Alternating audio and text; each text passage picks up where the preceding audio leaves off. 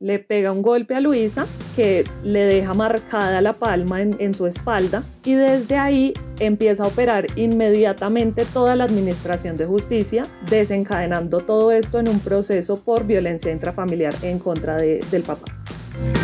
Caracol Podcast presenta Le tengo el caso. Un podcast de orientación legal gratuita con la abogada Ana Carolina Ramírez. Buenos días, buenas tardes, buenas noches, bienvenidos todos a la hora a la que estén oyendo este podcast. A Le Tengo el Caso, el podcast que tenemos de la Fundación Pro Bono en alianza con Caracol para hablar de temas legales que pueden estarle pasando a usted o a alguien que usted conoce. El día de hoy vamos a hablar de temas penales. Tenemos como invitada a Laura Rodríguez, una abogada que tiene más de cuatro años de experiencia trabajando con la Fundación Pro Bono en temas penales y trabajando como abogada en una firma de abogados con, reconocida en Colombia por trayectoria en derecho penal. Laura además tiene una especialización en derecho penal procesal. Por supuesto, estamos hablando con una persona que conoce mucho este tema y muchas gracias por tu tiempo, Laura. Muchas gracias por venir hoy a estar con nosotros. Hola Ana, gracias a ti por la invitación. Gracias por hacer este espacio un poco más gentil para la gente. Gracias. Pues bueno, Laura, entonces hoy vamos a contar un caso de la vida real de una persona que en su familia tuvieron unos temas como de violencia. ¿Nos puedes contar un poco de quiénes vamos a hablar hoy? Exacto. La idea hoy es hablar un poco como del tema de las implicaciones penales que pueden tener unos episodios de violencia que le pueden ocurrir a cualquier persona al interior de su familia. Entonces el caso que les queremos contar el día de hoy se trata em, principalmente de tres personas, Oscar, un papá, y sus dos hijas, Luisa y Tatiana. Ok, ¿y Oscar más o menos cuántos años tiene? Oscar tiene aproximadamente 50 años, es un carpintero, vivía toda la familia en la ciudad de Medellín. Sus hijas Luisa y Tatiana, ambas en el colegio, una de 16 años y la otra de 18. O sea, es Oscar Carpintero y tiene una hija mayor de edad y una hija menor de edad, ambas ya terminando pues el, el colegio. Bueno, ¿y qué fue lo que pasó en esta familia de Medellín? Entonces te cuento. El, el proceso, el caso que nosotros les queremos contar es porque su, el papá y sus dos hijas vivían en su familia, con la esposa incluso, y después de que Luisa perdiera el año por tercera vez, ella estaba cursando noveno grado, lo perdió por tercera vez en una situación que por supuesto generó una discusión al interior de la familia, eh, una, una discusión que se alargó incluso hasta el día siguiente, en donde Luisa y Tatiana, un poco para molestar más a su papá, radió muy alto, sabiendo que eso lo va a molestar, se genera nuevamente una discusión entre los tres, una discusión en la que se insultan, forcejean, se golpean incluso, se lanzan cosas. Pelea familiar. Pelea terrible. Y eh, finalmente la discusión termina con que eh, Oscar, el papá, le da un golpe en la espalda a Luisa, causándole pues una lesión. Le queda la palma de la mano del papá marcada en la espalda a Luisa. Pero además entiendo que en ese momento, digamos, bueno, primero las, los ánimos estaban un poco calientes porque perder por tercera vez noveno a ningún papá en Colombia le debe parecer gracioso, ni le debe gustar.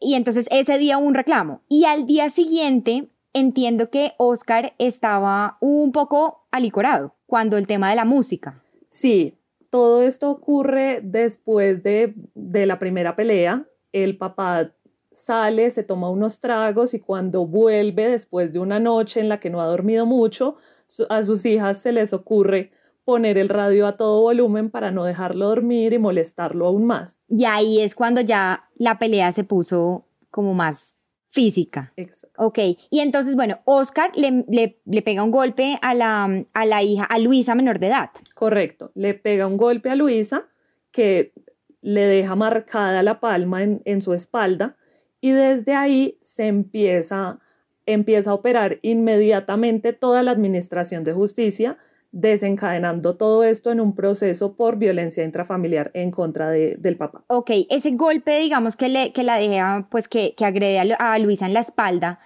mm, ¿eso de entrada es lo que uno conoce como lesión personal o por el hecho de ser, o sea, o esto, o esto es una violencia en el caso de violencia intrafamiliar? ¿Cómo llama uno ese golpe? Digamos, ¿hay un nombre técnico para eso?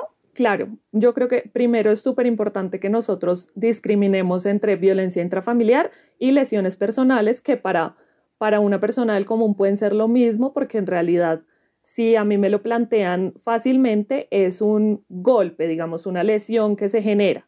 Sin embargo, eh, la violencia intrafamiliar tiene unos elementos que la hacen diferente de las lesiones personales y lo hace un delito mucho más grave, que son que el lo que trata de proteger ese delito como tal no es mi integridad física ni mi cuerpo como tal que no me afecten, sino el núcleo familiar, como esta célula fundamental de la sociedad de donde todos venimos, que es tan importante, que es la familia. Ok, o sea, una, digamos, un daño físico o un golpe, pues, un golpe físico que le genere un daño a alguien podría ser lesiones personales o violencia intrafamiliar, dependiendo del contexto en el que estemos hablando, ¿cierto? Exactamente, dependiendo del contexto en el que estemos hablando y de las personas que estén involucradas. Es decir, si yo le pego a una persona en una después de una fiesta, un desconocido completo, son unas lesiones personales. Si yo le pego a una persona que vive conmigo, que con quien tengo un lazo de familiaridad, eso ya se configura en violencia intrafamiliar y son delitos completamente diferentes con consecuencias diferentes incluso. Por supuesto, todas las agresiones son violentas y todo es grave. Digamos, toda la violencia entre personas que termina en violencia física es grave porque nosotros no deberíamos recurrir en general a la violencia física. Pero quisiera preguntarte, ¿es más grave? Seguro ya ah, pues ahondaremos un poco más en eso más adelante, pero de entrada uno considera que es más grave el delito de violencia intrafamiliar, es decir, normalmente tiene penas más altas, la multa es más alta, la cárcel es más alta, o, es igual a una lesión personal, lo que tú decías, pegarle a una persona en un bar, tienen generalmente el mismo castigo que una violencia intrafamiliar, o si se consideran delitos, de, digamos, de una gravedad diferente uno versus el otro. Son de una gravedad totalmente diferente y me parece súper importante que me preguntes eso, porque el delito de violencia intrafamiliar tiene unas características especiales, que es, por ejemplo, no lo puedo conciliar, no, digamos, en términos coloquiales, si yo denuncio por, por violencia intrafamiliar, ya no me puedo echar para atrás. Lo que la gente conoce como el retiro de cargos, que es que yo me arrepentí y quiero retirar los cargos, eso no lo puedo hacer en una denuncia por violencia intrafamiliar, pero sí lo puedo hacer en una denuncia por lesiones personales. Mm, muy importante esa aclaración. O sea, una pelea en un bar, uno puede conciliar por fuera mientras va el proceso de pronto, o se arrepiente y dice, bueno, dejemos así, pero si uno pone una denuncia porque un familiar, y ya aclaremos, aclararemos qué tipo de familiar, pero si uno pone una denuncia porque un familiar le pega, ya el Estado asume el caso. Exactamente. Y eso, y eso es muy importante porque eso tiene una razón de ser y es que el Estado está acá para protegernos y para proteger no solamente a los individuos, sino al tejido social. Entonces, una pelea entre dos personas que no tienen relación de familiaridad, pues el Estado, digamos, reconoce que ellos puedan solucionarlo eh, por fuera de la justicia penal o que decidan de pronto simplemente no perseguir la agresión porque prefieren dejar así. Pero la familia, como núcleo esencial del tejido social, el Estado pareciera que considera más importante eh, protegerla y por eso le parece importante al Estado que así la víctima no quiera perseguir el, delito y dejar así, el Estado dice, bueno, no, nosotros sí vamos a revisar el tema, porque, y ahí quisiera aprovechar pues tu alto conocimiento en temas penales para que nos expliques un poco la fiscalía, cuando digo el Estado me refiero puntualmente a la fiscalía. La fiscalía, su rol Em, en los delitos en general y digamos en estos delitos sobre todo se ve claro el rol de la Fiscalía en los delitos que uno no puede renunciar. ¿Por qué? La Fiscalía como ente dentro de nuestro sistema, ¿qué rol cumple? Sí, digamos que en, en, los casos de violencia intrafamiliar se conoce como técnicamente como que es un delito que la Fiscalía puede investigar de oficio. ¿Esto qué quiere decir? que no necesito yo como víctima, si yo fui la víctima de la agresión, no necesito ir ni a una comisaría de familia, ni a un CAI, ni a la fiscalía a interponer una denuncia o simplemente a poner en conocimiento los hechos de alguna autoridad, sino que incluso, por ejemplo, para ponerte un caso específico, si mis vecinos escuchan la violencia que se genera al interior de mi casa y llaman a la policía y la policía ve que evidentemente se puede estar en un contexto de violencia intrafamiliar, la fiscalía automáticamente entra a investigar. Es decir, así yo no quiera denunciar a mi pareja o a mi hermano o a mi mamá o a quien sea que me esté causando la violencia, que también tenemos que aclarar que no es solamente una violencia física, sino que puede ser una violencia psicológica o incluso económica, la fiscalía de manera inmediata entra a investigar. Ok, fantástico eso que nos explicas de la fiscalía, porque eso es importante. Uno a veces conoce casos de denuncia, por ejemplo, de violencia familiar, y pues no, pues uno dice, eso será problema de ellos, ¿no? Y pues si la señora no denuncia que, que la pareja le está pegando, o el señor no denuncia que la señora le está pegando, o bueno, entre parejas del mismo sexo, pues uno dice, bueno, pues ellos verán, pero de pronto uno sí como ciudadano puede tomar un rol más activo y avisar a la fiscalía. Y la fiscalía, como tú nos explicas, de oficio, que no sería petición de parte, sino de oficio, va y toma el caso. Exactamente. La idea de esta normativa creada por el Congreso y que lo vuelva de un delito de oficio y que no necesite la denuncia es precisamente erradicar desde cualquier punto de vista la violencia al interior de la familia. Es decir, que aun cuando las personas estén bajo amenaza, que pueden estar bajo amenaza y por eso no denuncian, o que simplemente crean que la violencia es normal, que también sucede muchas veces, puedan haber personas externas que intervengan y que den conocimiento a la fiscalía para que se investigue y no se repitan las conductas. Y expliquen, le expliquen a esa persona que lo que le está pasando es violencia. Fantástico. Correcto. Cosa que no se podría hacer, como tú nos estás explicando, cosa que no se podría hacer con el delito de lesiones personales, que no es el tema de este podcast, pero importante marcar la diferencia de este capítulo de este podcast, que no es el tema de este capítulo de este podcast. Em, sí, es importante marcar la diferencia. Ese, esa persecución de oficio no se podría hacer en un delito de lesiones personales. Claro, en un delito de lesiones personales, si yo no quiero denunciar a la persona que me pegó saliendo de un bar, digamos, borrachos, la fiscalía no tiene por qué investigarlo mientras que si pasa al interior de un hogar, en desarrollo de un núcleo familiar, sí, sí tiene que investigarse inmediatamente. Ok, bueno, y entonces en este caso de Oscar, cuando le metió el golpe en la espalda, eh, bueno, la palmada durísima en la espalda a Luisa, ¿eso se investigó de oficio por un vecino o en este caso si hubo denuncia, eh, la tuvieron que llevar al hospital o cómo, cómo arranca ese proceso en este caso? En este caso arranca por la denuncia, eh, a ella le hacen una valoración cuando uno denuncia ya sea unas lesiones personales o una violencia intrafamiliar o cualquier delito que tenga que ver con mi integridad física, el paso a seguir es ir a medicina legal para que esas lesiones sean valoradas. Entonces a la niña, la niña fue valorada por medicina legal, evidenciaron que era una lesión superficial, digamos un, un morado y eh, con esas, con el testimonio, las declaraciones de toda la familia que estuvo presente y la valoración en medicina legal, la fiscalía empieza todo el proceso que desencadena en un juicio oral, que es donde se recibe a los testimonios y donde el juez puede escuchar las versiones de una parte y las versiones de otra. Aquí, Laura, tengo una pregunta. ¿Ese juicio oral que nos cuentas es un juicio, pues digamos, lo que uno podría llamar eh, dentro del nuevo sistema penal.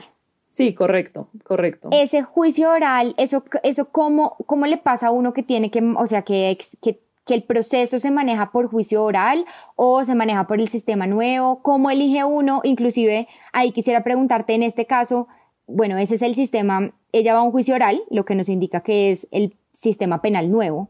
¿Y eso de qué depende? ¿De la fecha en, de la fecha de comisión de los hechos, por ejemplo? Sí, correcto. Como tú nos bien lo estabas explicando, Colombia generalmente ha tenido una serie de transiciones en las leyes y el sistema penal no es la excepción.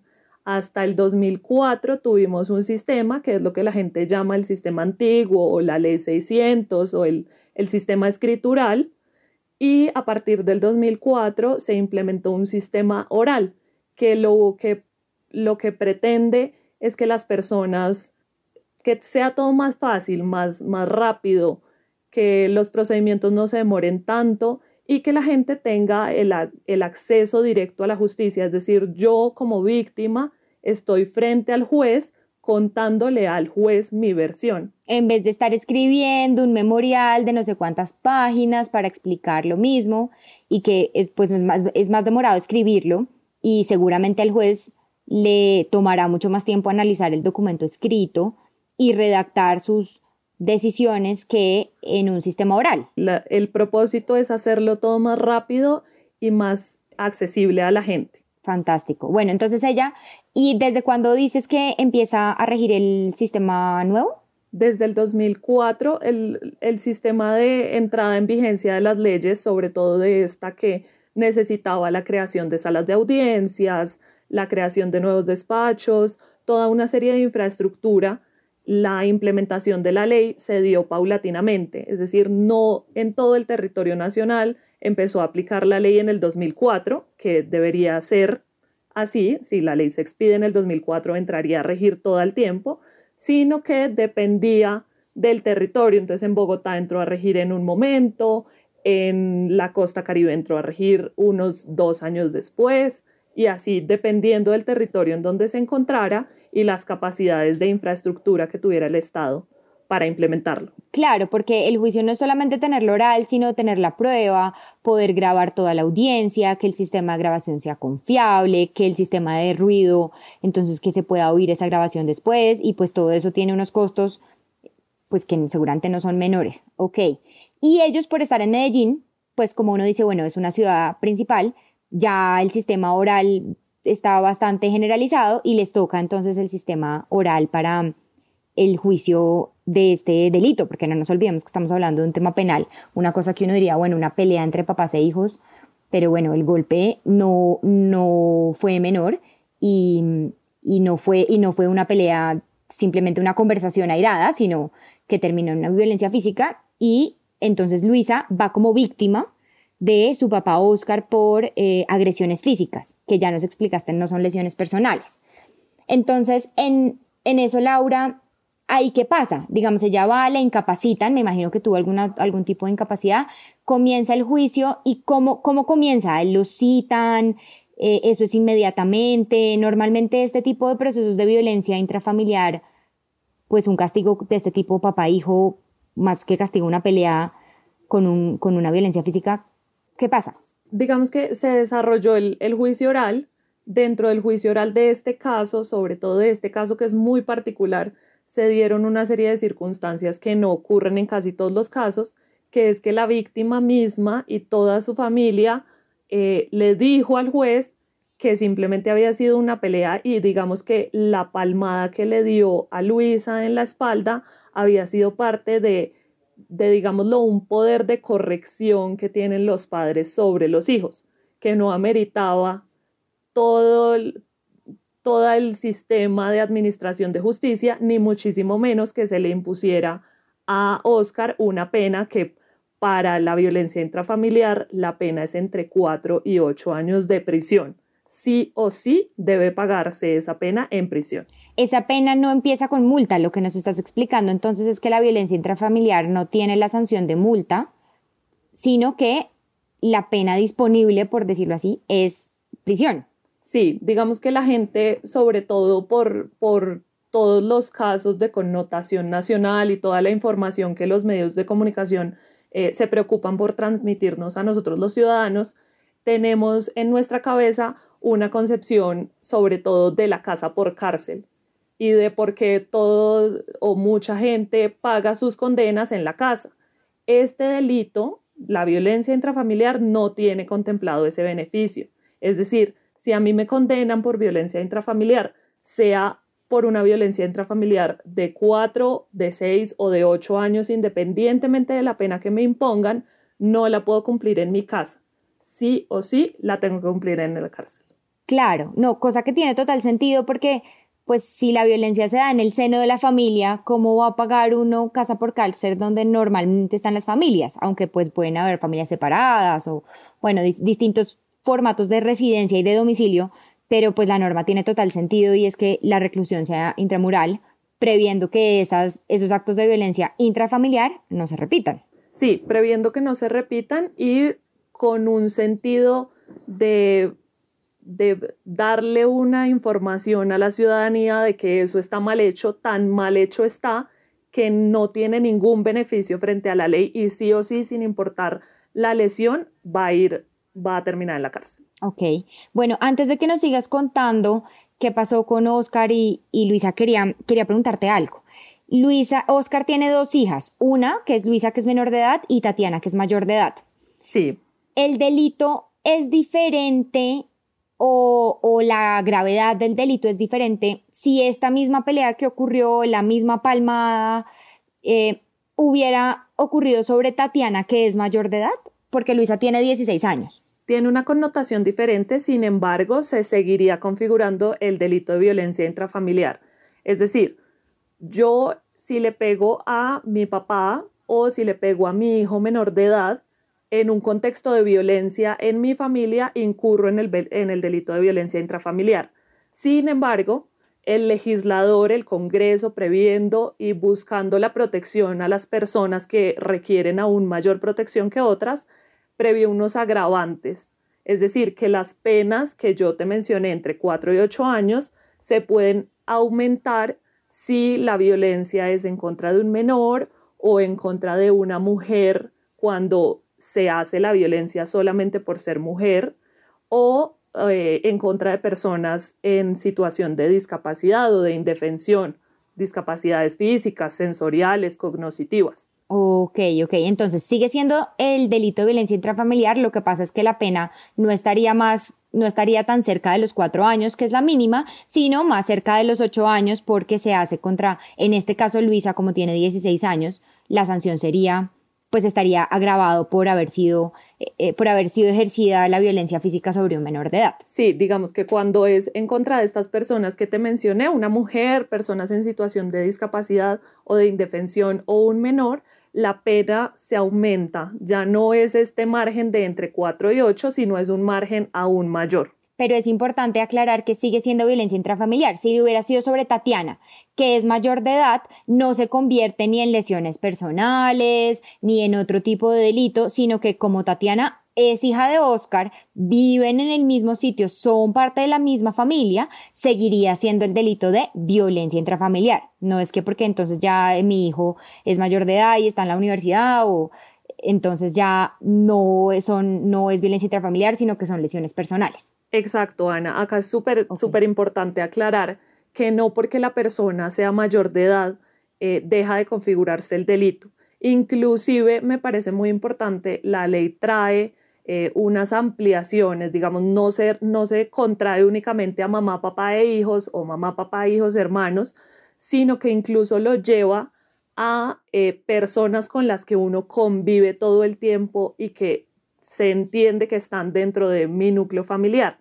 como quienes, como la persona que colabora con el aseo en la casa, como eh, una enfermera, por ejemplo, que son personas que aun cuando no tenemos un lazo de familiaridad con ellas, están dentro de nuestro núcleo familiar. Qué interesante, o sea, no tenemos que compartir sangre o vínculo em, pues lo que uno llama vínculo político, sino que puede ser una, por el hecho de convivir con nosotros en la misma casa, también pueden ser víctimas de violencia y eso no serían lesiones personales. Exacto. No serían lesiones personales porque, te reitero, lo que buscamos es la armonía en el hogar. Y como estas personas hacen parte de nuestro hogar, también se protegen con, este delito. Súper interesante. Bueno, entonces empieza el juicio oral de, eh, pues de Oscar, como agresor de su hija Luisa.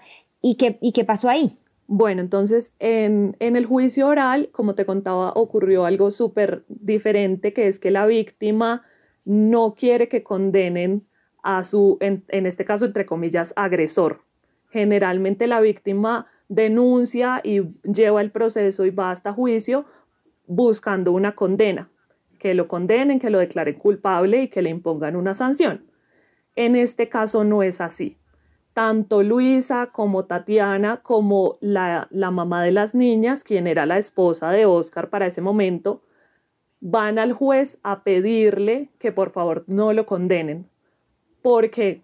Porque toda la, la discusión se dio en un marco en donde era normal, digamos, entre comillas, la reacción. Es decir, Oscar estaba pensando en corregir a su hija después de perder tres años el mismo grado, después de ser grosera, insultarlo, incluso lanzarle cosas con su hermana la reacción de él fue de corrección y por eso eh, pues le dio la palmada en la espalda. Entonces, tanto las víctimas como la fiscalía, como el Ministerio Público y eh, obviamente la defensa y el, y el propio Oscar le pedían al juez que no lo condenaran. Wow. O sea, ahí como que uno diría, entonces, ¿para qué estamos acá? Si todo el mundo piensa, todo el mundo está convencido que, que pues hace parte como de lo, de lo que uno cree, uno, lo que uno llamaría el derecho de corrección, pues los papás, los papás precisamente por ser los papás y como parte de su labor educativa, pues tienen un derecho de corregir a sus hijos, que son, eh, te quito el televisor, te quito el, el PlayStation, si te portas mal, bueno, no hay postre, uno diría, pues son tres años, es un adulto, ya con ya un niño, que, ya una persona de 16 años, como Luisa, que le quiten el postre, de pronto, pues no parece como un proceso educativo que vaya a tener mucho efecto. Y, entonces toda la familia, lo que nos cuentas es que toda la familia estaba convencida que el golpe en la espalda de Luisa hacía parte de su, de su derecho de corrección, del derecho de Oscar como papá de corrección. Exactamente.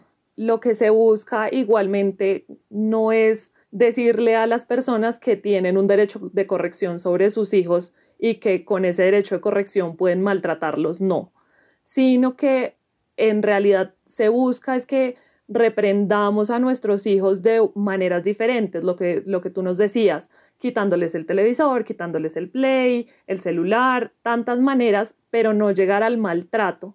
Sin embargo, en este caso, toda la familia coincidía en que la reacción de Oscar era justificada por todo el, entorno. Es decir, a él también lo rasguñaron las hijas, se lanzaron cosas, entonces la única reacción que él tuvo fue lanzarle una palmada a la hija. Ok, ¿y qué, y qué consideró el juez? ¿Y la fiscalía sí consideraba que era un delito y por eso estaba persiguiendo el caso?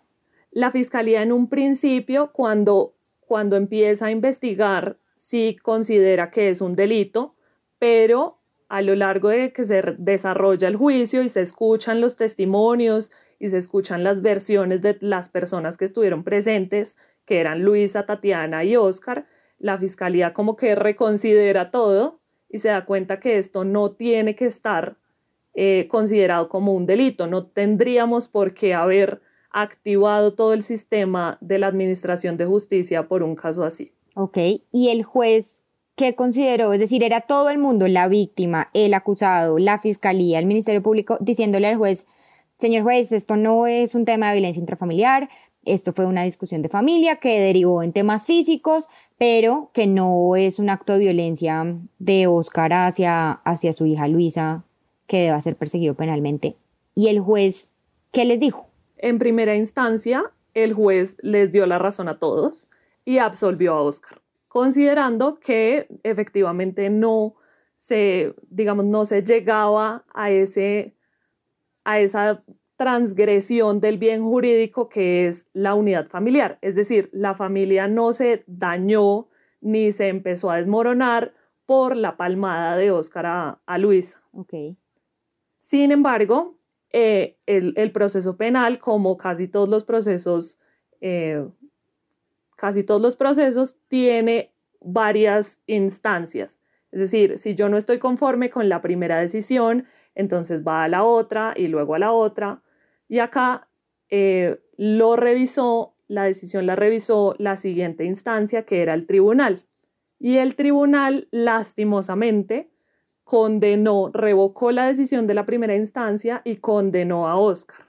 Laura, tú nos estás contando que todo el mundo estaba de acuerdo en que eso no debía ser violencia intrafamiliar y nos dices cuando, cuando dices todo el mundo no te refieres solamente a Oscar, las hijas de Oscar, la fiscalía, sino que hay otras personas, nos dices el, el apoderado de víctimas, el Ministerio Público. Parece que en un proceso penal hay más entidades involucradas además de fiscalía, víctima y juez. Correcto, Ana. En el proceso penal, digamos que las partes esenciales son fiscalía, y defensa que generalmente se enfrentan, pero eh, adicionalmente a la Fiscalía de la Defensa también encontramos el Ministerio Público, que es la Procuraduría General de la Nación, que busca proteger los intereses de la sociedad, que todas las decisiones que se tomen al interior del proceso estén correctas, estén adecuadas a la ley y a las convenciones sociales. Y adicionalmente, en algunos procesos donde hay una víctima reconocida, como en este, que la víctima es Julián, es Luisa, eh, tienen un abogado particular o un abogado que les provee el Estado que se llama apoderado de víctimas. Ok. Él es el que debe velar porque los intereses de la víctima se protejan. Mm, ya. Entonces, como te venía diciendo, el apoderado de víctimas fue el único que no estuvo de acuerdo con que ese hecho no podía representarse en una violencia intrafamiliar, entonces apeló la sentencia para que lo revisara una instancia superior, que en este caso fue el Tribunal de Medellín. Ok, o sea, los procesos penales pueden tener una instancia si todo el mundo está de acuerdo en la decisión que toma el juez. Y si alguna de las partes no está de acuerdo, como en este caso, alguna de las partes es el apoderado de víctimas, es decir, el abogado que obligatoriamente representaba a Luisa como víctima, él no estuvo de acuerdo con la decisión y entonces activó una segunda instancia de revisión para que una, una instancia superior revisara si el juez de primera instancia había tomado una decisión correcta, en cuyo caso confirma, o consideraba que la interpretación del juez de primera instancia no era la más acertada, no era correcta, y cambia la decisión. Exacto. El, la segunda instancia tiene el poder de confirmar la primera en caso de que encuentre que todo estuvo bien hecho y que la decisión se adoptó de manera correcta o de revocarla y adoptar ellos mismos una nueva decisión. Ya. ¿Qué fue lo que ocurrió en este caso? En este caso, el Tribunal de Medellín revisa el caso y para ellos, en su criterio jurídico, sí se configuraba el delito de violencia intrafamiliar porque había concurrido tanto el golpe como la intención de golpear a una persona miembro de su núcleo familiar. Luego se configuraba el delito y condenaron a Oscar. Ok, ahí nos puedes explicar, hemos hablado todo este capítulo de violencia intrafamiliar, pero no hemos definido, pues ya sabemos de lo que hemos hablado, uno sabe que bueno, es en familia, no es lesiones, pero cuáles son los elementos que tienen que existir para que uno considere que unos hechos son violencia intrafamiliar. Ok, entonces, para que exista violencia intrafamiliar, tiene que haber una violencia que, como te decía previamente, no tiene que ser solamente física, puede ser física o psicológica o incluso económica, que la violencia creo que física y psicológica pues la tenemos más clara, que son los golpes o las palabras oeces o denigrar a la persona todo el tiempo o en algunas ocasiones. Y la violencia económica es, por ejemplo, cuando eh, la única persona que trabaja en la casa es el esposo y es el que maneja la plata y no deja a la esposa ni salir, ni comprar nada, ni le da plata para que mantenga el hogar, sino que la mantiene como encerrada. Ese podría ser un ejemplo de violencia económica y también se configura la violencia intrafamiliar o la obliga a hacer cosas, o sea, con la excusa de si no haces esto no te doy dinero, si no haces esto no te doy para comprar tal cosa, ahí sería una, una violencia económica. Exactamente. Ok, entonces lo primero es que haya violencia. Exacto, violencia. Y esa violencia tiene que ejercerse sí o sí de parte de un miembro de la familia hacia otro miembro de la familia, que como ya te había explicado, no es simplemente que nos una la sangre, hermanos, mamá, primos, tíos, sino que nos una una, una relación familiar, un hogar, que todos compartamos y tengamos el mismo núcleo familiar. Ya. Y esos son los dos elementos, que haya violencia y que sea entre personas de la misma familia. Exactamente. Y como en este caso, una parte supremamente importante del delito es que sea de tal entidad el golpe o la violencia psicológica que afecte como tal el núcleo familiar, que afecte la estabilidad de la familia. Ok, y hay un elemento muy importante que, es, que está muy presente en el, en el derecho penal y de pronto no en otras áreas, no tan presente en otras áreas del derecho, que es la intención, lo que tú nos mencionabas de por qué en esa segunda instancia terminan condenando a Oscar, porque uno puede accidentalmente causarle un daño físico a alguien dentro de su familia. Se le cayó el vaso y le rompió la pierna, le rompió la piel de la pierna, se cayó una olla hirviendo y quemé a un familiar, eso puede pasar, pero ahí no hay una intención de causar un daño y por ende eso no se consideraría violencia, no, no es un daño, o sea, es un daño, la persona se quemó, se le rompió la pierna, lo que sea que le haya pasado, pero no existe el elemento del dolo o bueno, de la intención, si nos puedes aclarar qué es tan presente en el derecho penal y supongo en este delito. Sí, en el derecho penal para todos los delitos eh, se, configura como una intención que nosotros los abogados conocemos como el dolo, tú muy bien lo dijiste, y es ese querer de, de la persona que realiza la acción para realizarla en sí misma. Es decir, yo sé que lo que estoy haciendo... Ese querer del efecto, de causar ese efecto. Exactamente. Yo sé que lo que estoy haciendo está mal, y además de que sé que está mal, lo quiero hacer, independientemente de ese saber que ya tengo preexistente. Ok, y eso es lo que el, juez de segunda instancia dice, bueno, Oscar aquí no es que le, haya pegado por error, se volteó y la mano le cayó accidentalmente, se volteó y la mano le cayó accidentalmente en la espalda de Luisa, sino que hubo una intención de generar un daño físico en su hija Luisa y lo consideró violencia intrafamiliar lo consideró violencia intrafamiliar y lo condenó. Entonces, uno diría en un primer momento, los procesos penales solamente tienen dos instancias, luego el proceso terminaría ahí con la condena de, de Oscar. Sin embargo, eh, nos hace falta un actor muy importante que casi todos conocemos también por las noticias, que es la Corte Suprema de Justicia.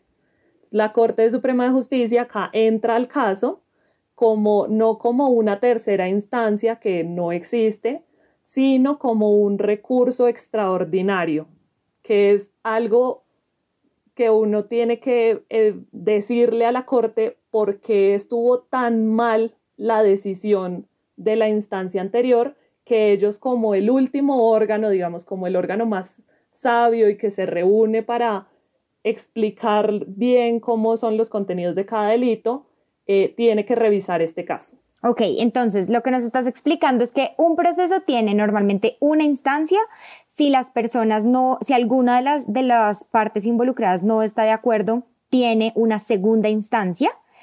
Y no es que exista una tercera y que todos los procesos, si yo sigo sin estar de acuerdo, automáticamente puedo activar esa tercera instancia, sino que tengo que demostrar como parte interesada que hubo tal nivel de error, que el error fue tan grueso que amerita que un ente especializado revise eso, porque eso puede pasar. Puede que haya una interpretación legal que esté tan equivocada, pues que tenga que, ser revisada. Eso fue lo que ocurrió en este caso. La Corte decide si acepta o no, o sea, por ejemplo, en segunda instancia, cuando, cuando pasa de primera a segunda instancia, las partes dicen que no están de acuerdo y se activa, como yo lo digo, automáticamente una segunda instancia. Eh, en este caso, se activa automáticamente si la persona sigue sin estar de acuerdo en la tercera instancia o la Corte decide, la Corte Suprema de Justicia, aceptar o no aceptar el caso. ¿Cómo ocurre? Sí, digamos que hay un filtro, como, como te explicaba, es un, es un recurso extraordinario, es decir, no es lo normal.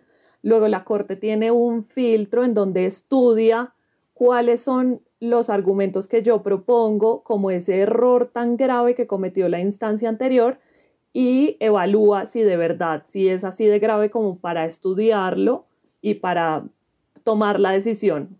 Ok. O que simplemente la involucrada no está de acuerdo, pero que quien está equivocado en interpretar la ley es la parte que está solicitando la casación.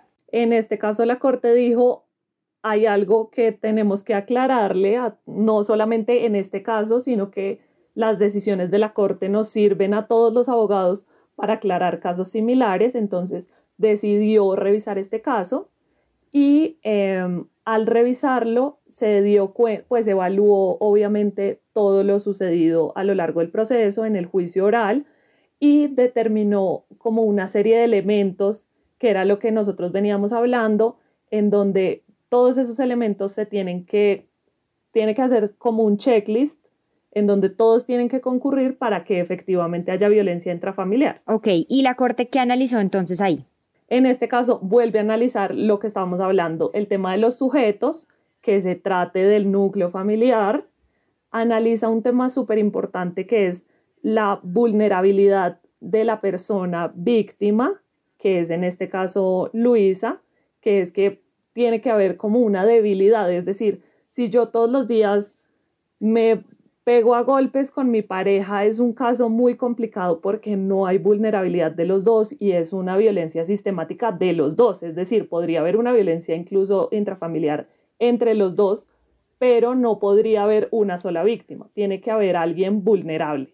Que en este caso uno podría suponerlo por de pronto por lo que ya tiene 16 años y pues probablemente es, más, es menor en masa corporal, es más pequeña que el papá, de pronto no suele ser agresiva con el papá y uno diría, bueno, en estos casos si Luisa pues es pequeñita, no, no suele pegarle golpes al papá, pues habría una indefensión de parte de ella frente a su papá.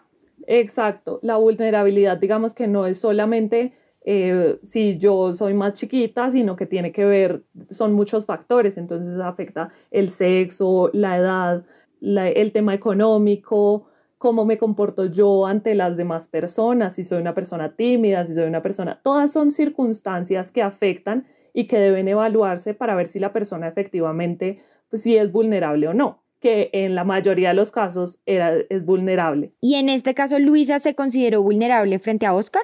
Sí, en este caso, Luisa como persona es vulnerable frente a Oscar, es su hija, eh, uno le debe un respeto a los papás, entonces uno es siempre inferior a los papás, e, es menor que él, es más delgada, es menos fuerte, pero en el momento en el que la corte analiza la situación como tal, en donde se dio el golpe, se dio cuenta que era tal la agresión que estaban efectuando Tatiana y Luisa en contra de Oscar, no solamente de las aruñadas y que se lanzaron objetos, sino todo el contexto de la discusión desde el día anterior, que finalmente concluyen que la actuación de Oscar se dio en un marco de una interpretación errada de él del poder de corrección. Ok, de lo que estabas hablando del forcejeo, cuando nos contabas el, el caso al comienzo,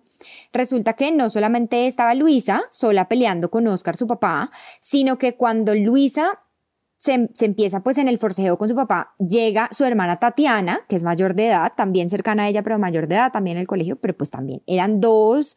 Eh, inclusive en el caso que nos cuentas, el juez reconoce que hubo, que arañaron al papá, o sea que hubo una pelea de parte y parte, no, no pareciera una situación de vulnerabilidad donde Oscar llegó a sacar a Luisa de la cama, a pegarle por haber perdido el año, sino que fue una pelea además provocada por ellas con el tema de la música, ¿no? También. Exactamente. En, en estos casos de violencia intrafamiliar, lo que se busca es que el juez evalúe todas las condiciones, es decir, no podemos en este momento ni en ningún momento dar una fórmula matemática en donde digamos si el golpe es de tal manera y lo hizo en contra de tal persona, entonces automáticamente es violencia intrafamiliar. No, cada caso es muy diferente, cada caso es un mundo. Entonces tenemos que evaluar todas las condiciones. Para este caso en particular, las condiciones nos decían y nos dicen que el conflicto era de parte y parte y que las agresiones eran de parte y parte. Ok, y que fue una palmada. Al comienzo, muy importante, no decía pues que hubiera sido, por ejemplo, un golpe con, causado con un objeto, que el papá hubiera cogido algo y le hubiera causado ese daño en la espalda porque cogió una silla o le pegó con un bate, bueno, cualquier objeto que haya podido causar más daño. Inclusive se dice en la sentencia, hablan específicamente de la palmada, no hablan de un puño o una situación de un golpe que sea, que sea mucho más fuerte. Esas cosas como tú nos dices, pues no es una fórmula matemática que siempre una palmada no va a ser violencia intrafamiliar y siempre un puño sí lo va a ser, pero nos, pues nos permiten, y creo que la, la fotografía para nosotros es muy clara, Laura, gracias, porque entendemos, pues como en este caso en última instancia el juez entendió que era en medio de un forcejeo y que no era una situación de agresión frente a una persona vulnerable, con intención de hacer un daño, porque si es en medio de un forcejeo, pues es también en parte para defenderse, para controlarla. Y entonces Oscar, en última instancia por la Corte Suprema de Justicia, quedó libre del delito. Exactamente. La Corte eh, lo, lo absuelve de esta condena que le había dado el tribunal y dice la conclusión mayor de la Corte Suprema en este caso es que el papá, Oscar, recriminó a su hija y terminó pegándole en la espalda una palmada porque creyó que de esa forma la podía corregir.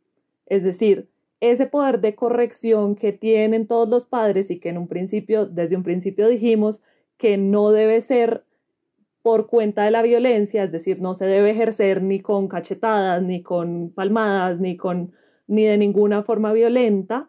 En este caso, el papá creyó que así la podía corregir. Ok, y es esa creencia del papá la que hace que no sea una violencia con intención de causar un daño, sino una intención de corregir que además, pues como no generó unos daños tan profundos porque fue nuevamente una palmada, el juez en ese balance de este caso específico dice, bueno, esto no es violencia intrafamiliar. Exactamente. Ok, y en esto, esto tiene una nueva instancia. Si, por ejemplo, mm, el, el, primero que consideró que eso, que eso sí era violencia, el apoderado de la víctima, no estuviera de acuerdo con esta nueva decisión de la Corte Suprema, ¿hay algo más que una cuarta instancia? No, no hay nada más que hacer precisamente porque la Corte Suprema de Justicia es el último órgano, el órgano con el que se deben cerrar, si es que no se han cerrado antes, por supuesto, todos los casos. Más allá de la Corte Suprema de Justicia, no se puede hacer nada. Ok, clarísimo, Laura, muchísimas gracias, muy interesante todo lo que nos contaste. Por ejemplo, eso de que la violencia intrafamiliar no es solamente entre personas que comparten sangre, creo que muchas de las personas que están oyendo este capítulo no lo sabían y seguramente les va a parecer pues un dato importante y de pronto si conocen a una empleada de servicio o a una enfermera que está siendo agredida psicológicamente o económicamente o físicamente inclusive, pues que sepan que hay un delito de violencia intrafamiliar y que por supuesto eso no está permitido, pero además, como también nos explicabas, que son delitos que puede perseguir la Fiscalía de Oficio y que pueden denunciar personas que, sea, que no sean la víctima necesariamente. Si uno conoce un caso de una enfermera a quien estén golpeando, uno puede avisar a la fiscalía sobre esta situación para que la fiscalía revise el caso y lo tome, como nos explicabas, de oficio. Exactamente. El, el propósito, digamos, más allá de los procesos penales y más allá de las sanciones que se puedan imponer por este, por este tipo de delitos, es que las personas tomen conciencia y se den cuenta que el núcleo familiar debemos protegerlo a como de lugar. Es decir, las, y todos. Todos. Y que las represiones o este poder de corrección que tienen los padres sobre los hijos no es absoluto, que no nos, no nos da a nosotros como padres la posibilidad de maltratar a los niños, que debemos buscar alternativas diferentes para eh, hacer las correcciones debidas. Claro, porque en este caso la Corte, por todo el contexto que nos explicas, lo, lo revocó. Pero un papá que se exceda, que eh, golpea a su hijo con la intención de causarle un daño físico o de una manera desproporcionada, o una mamá que haga eso con sus hijos, o que se, se e, exista esa intención de hacerles un daño físico o psicológico, se convierte en violencia intrafamiliar y todos lo podemos denunciar. Laura, muchísimas gracias por tu tiempo. No sé si quieras comentarle algo más a las personas que nos están oyendo que creas que ellos deban saber? No, únicamente dejarnos como enseñanza que por favor procuremos no buscar alternativas diferentes. No, la, la violencia nunca es la solución. Muchísimas gracias, Ana. Muchas gracias, Laura, y muchas gracias para um, todo el apoyo que la Fundación Pro Bono le presta a las personas que están en una situación de necesidad penal o otras necesidades legales. Si le gustó este contenido, compártalo a alguien que esté en una situación igual o similar y que le pueda interesar aprender de estos temas. Si tienes dudas o preguntas, nos puedes buscar en Instagram como arroba caracolpodcast.